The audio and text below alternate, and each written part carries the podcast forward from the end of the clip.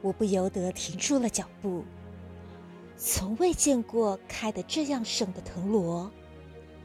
只见一片辉煌的淡紫色，像一条瀑布从空中垂下，不见其发端，也不见其终极，只是深深浅浅的紫，仿佛在流动，在欢笑，在不停的生长。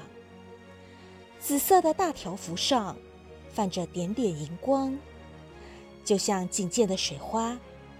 仔细看时，才知道。那每一朵紫花中的最浅淡的部分，在和阳光互相挑逗。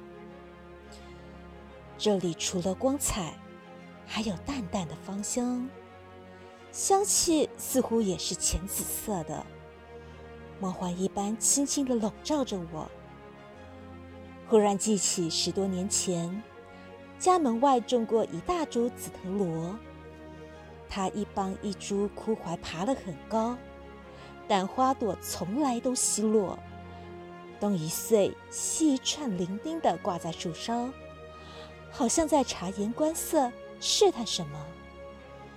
后来，索性连那些灵的花串也没有了。园中别的紫藤花架也都拆掉，改种了果树。那时的说法是，花和生活腐化有着必然关系。我曾遗憾地想。这里再看不见藤萝花了。过了这么多年，藤萝又开花了，而且开得这样盛，这样密。紫色的瀑布遮住了粗壮的盘人卧龙般的枝干，不断的流着，流着，流向人的心底。花和人都会遇到各种各样的不幸。但是生命的长河是无止境的。我抚摸了一下那小小的紫色的花舱，那里满装生命的酒酿，它装满了帆，在这花朵的闪光的河流上航行。